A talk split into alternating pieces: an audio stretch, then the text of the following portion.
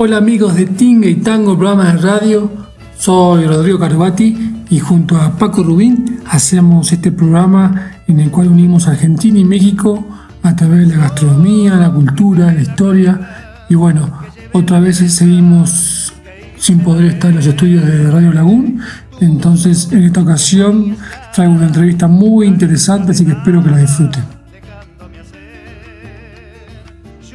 Amigos, hoy vamos a charlar un rato con Fernando Mustafa, mi instructor eh, de sommelier, un instructor de Mar del Argentina, en el cual eh, le gusta mucho transmitir su pasión por los vinos en la escuela de hotelería y gastronomía en la que él trabaja. Así que bueno, sin más quitarle su tiempo, eh, lo dejo que él se presente. Nos vemos. Hola gente linda de Tinga y Tango. Un gusto, un placer desde la Argentina. Mi nombre es Fernando Mustafa, más precisamente en Mar del Plata. Soy instructor sommelier. Trabajo en la Unión de Trabajadores Hoteleros Gastronómicos de la República Argentina. Es el sindicato de los trabajadores gastronómicos y hoteleros y aparte tengo a cargo la Escuela de Hotelería y Gastronomía de esta, de esta ciudad y el Centro de Formación Profesional Gastronómico número 405. la primera pregunta que te quiero hacer es por qué el Malbec es la cepa más emblemática de Argentina y la más difundida y es una de las que más se, se encuentra acá en México.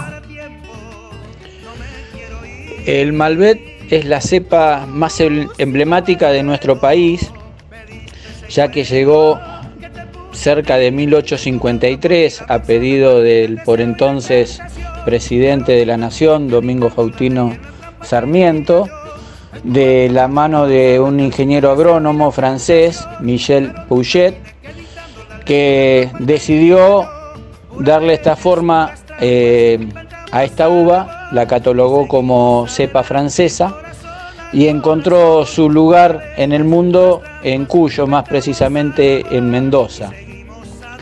En la década del 60 hubo una separación de las cepas francesas que era un compendio de varias eh, cepas como el Cabernet Sauvignon, el Merlot.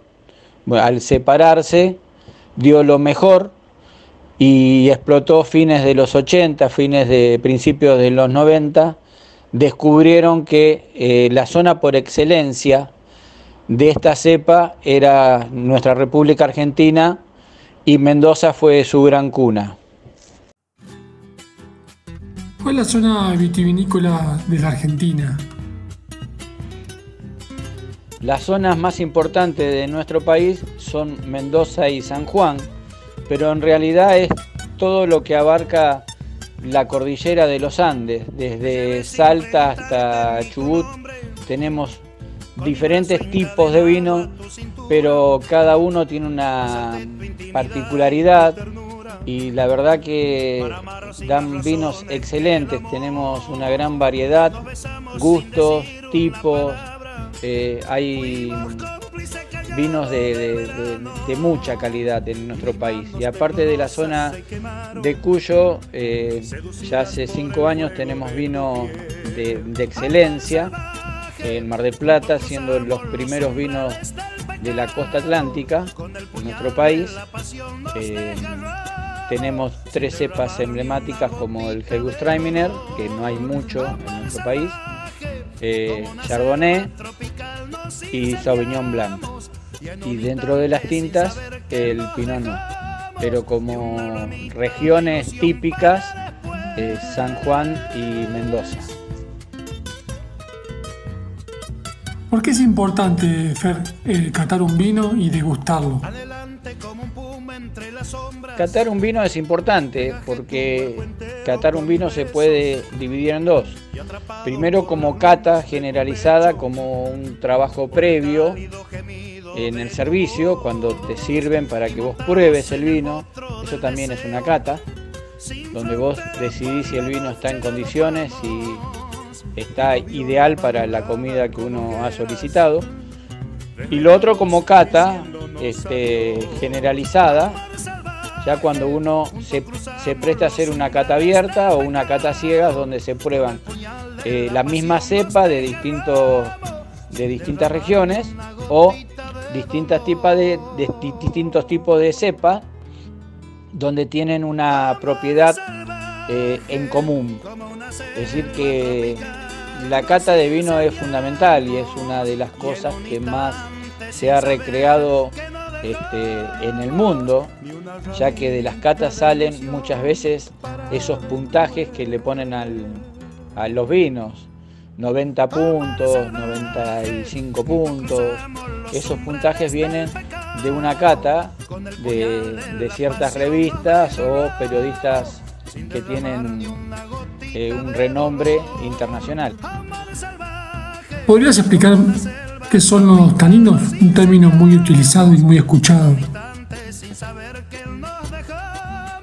Los taninos son una sustancia astringente que generalmente para sacarla fácilmente, para descubrirla más bien fácilmente, una vez que uno toma el vino tinto, porque en el tinto están, tan bien presentes, uno pasa la lengua por el paladar y van a ver como que hay una sustancia áspera, como que frena esa lengua. Bueno, esa sustancia es la astringencia que tiene el tanino. No solamente los vinos tienen taninos, sino que el té, la yerba mate, también son eh, tánicos. Y el tanino juega un papel eh, fundamental dentro de, los vinos de, color. Eh, en cada cepa es distinto, si querés un tanino con cuerpo, donde esté extremadamente presente, habría que elegir un Cabernet Sauvignon y en cambio el tanino del Malbec es más dócil, es casi abocado. Eh, abocado es cuando todavía mantiene una sequedad y empieza a tener un dulzor. Es decir, cada cepa tiene una característica tánica distinta. Buenísimo, Fer, ya vamos ahí aprendiendo más cosas sobre el vino.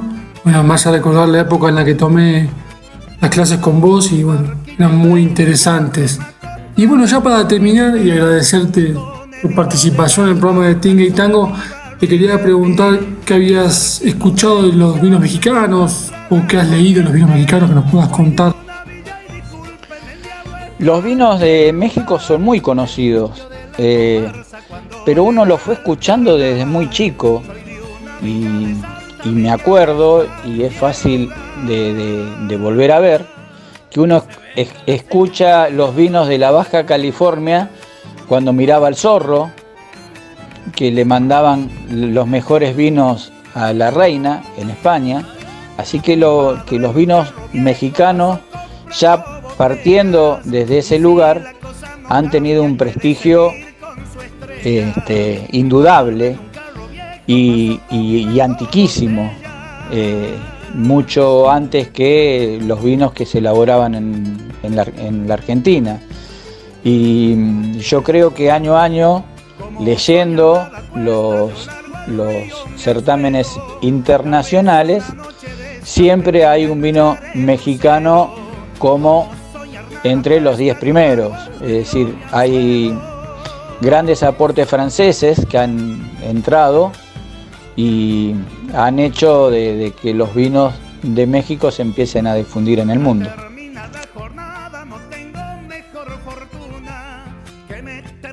Buenísimo, Fer, muchas gracias por, compartir ahí tu información sobre el tema de los vinos y te agradecemos mucho.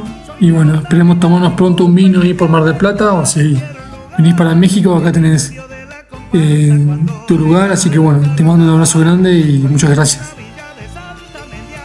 Gracias Rodrigo, gracias a todo el equipo. Les mando un cariño gigante desde Mar del Plata, Argentina. Y un abrazo de gol de, River, esos abrazos intensos de calor. Ojalá que dentro de poco nos podamos ver y podernos dar ese, ese calor humano que tanto nos falta en esta época. Salud México, salud Argentina.